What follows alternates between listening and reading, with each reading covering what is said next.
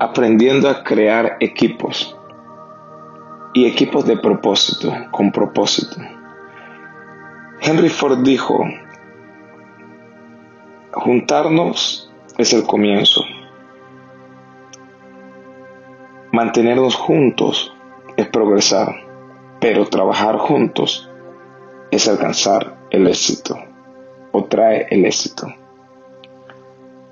Estoy muy convencido desde hace mucho tiempo que las cosas que Dios quiere unir, el enemigo las quiere dividir. Y las cosas que Dios quiere separar, el enemigo las quiere mantener unidas. Soy un convencido de que hay relaciones de propósito, que Dios determina trabajar juntos por un objetivo, por un propósito, por algo destinado por Él, pero que todo lo que Dios determinó que se mantuviera junto, va a haber siempre un ataque para que se rompa, para que se destruya.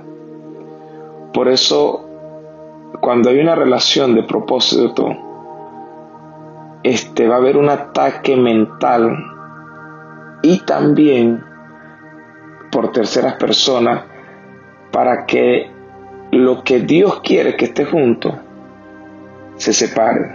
Ejemplo, Dios quiere que ciertas personas trabajen en un objetivo porque juntos van a crear un impacto mayor y van a traer bendición y van a traer alegría a muchas personas.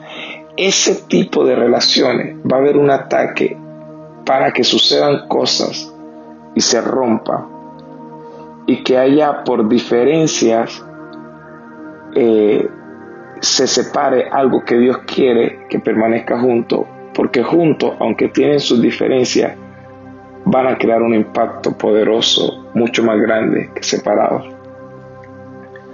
Pero también veo que las relaciones donde no hay propósito, donde no hay un objetivo de parte de Dios, como que no son tan atacadas, como que todo marcha más bien, como que todo es más tranquilo, como que no hay tanta diferencia. Por eso fue que el apóstol Pablo en Efesios capítulo 4 habla de buscar la unidad del Espíritu y lo pone en mayúscula. Porque Dios me ha permitido trabajar en unidad con personas que no son de mi cultura, ni de mi país, ni quizás compartimos eh, muchas cosas humanamente o en la carne, pero que nos une el propósito de Dios, el objetivo, el sueño de Dios. Y veo cómo las personas o este tipo de relaciones en un momento han sido atacadas para que se rompan. Igual cuando Dios quiere bendecir a alguien económicamente y quiere que trabaje junto con personas, va a haber un ataque para que esa compañía se mantenga y se rompa.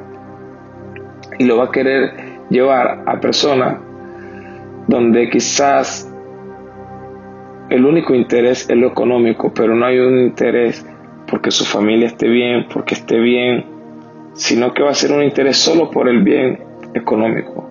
Pero una verdadera amistad se preocupa por todo, que estés bien en tu familia, que estés bien en tu salud, que estés bien en tu vida espiritual, que estés bien como persona, no solamente que tus bolsillos estén bien. Pero el enemigo siempre va a querer atacar las relaciones de propósito. Y por eso este, juntar un equipo es solo el comienzo, es solo el comienzo. Mantenerlo junto es progresar un poco. ¿Por qué? Porque mantener gente con diferentes mentalidades, pero siempre tratar de recordarle el objetivo, estamos juntos por esto, estamos juntos por esto, luchamos por esto, eh, es progresar y eso no es fácil. Ahora, trabajar juntos cuando ponemos nuestras habilidades, nuestros dones, en pos de alcanzar esta visión, de alcanzar la visión, de alcanzar este objetivo, dejamos las diferencias a los lados y trabajamos. Eso es el éxito. Y muchas veces es ahí donde se lucha para llegar a ese punto.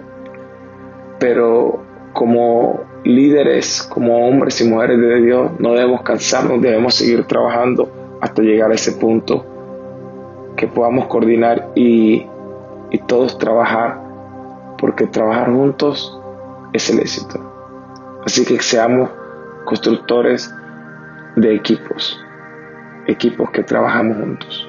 Bendiciones. Hola, ¿qué tal? Te saluda el pastor Vladimir Valencia del ministerio Excellent Church. Estamos muy contentos de que nos hayas sintonizado en este momento y queremos decirte que Dios tiene planes contigo, que no fue casualidad que nos escuchara. Si escuchaste esta palabra o nos viste, es porque Dios tenía una cita contigo en esta hora.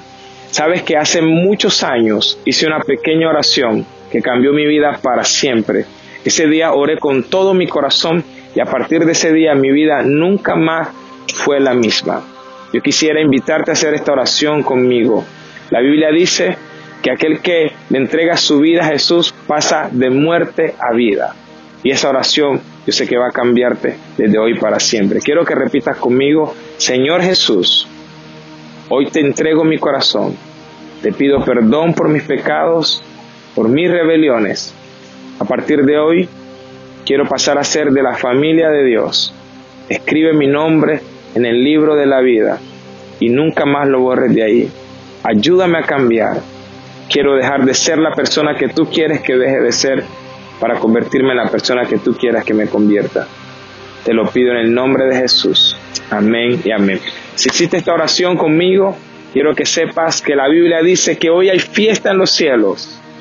Cada vez que alguien se arrepiente y le da su vida al Señor, pasa de muerte a vida y a partir de hoy tú eres de la familia de Dios. Sin importar tu pasado, sin importar lo que hayas hecho, Él toma todos nuestros pecados y lo lanza a lo profundo de la mar y hace de nosotros una nueva criatura que Dios te bendiga. Déjanos saber desde dónde nos miraste. Si hiciste esta oración, quisiéramos atenderte, saber más de ti y queremos ayudarte como ministerio.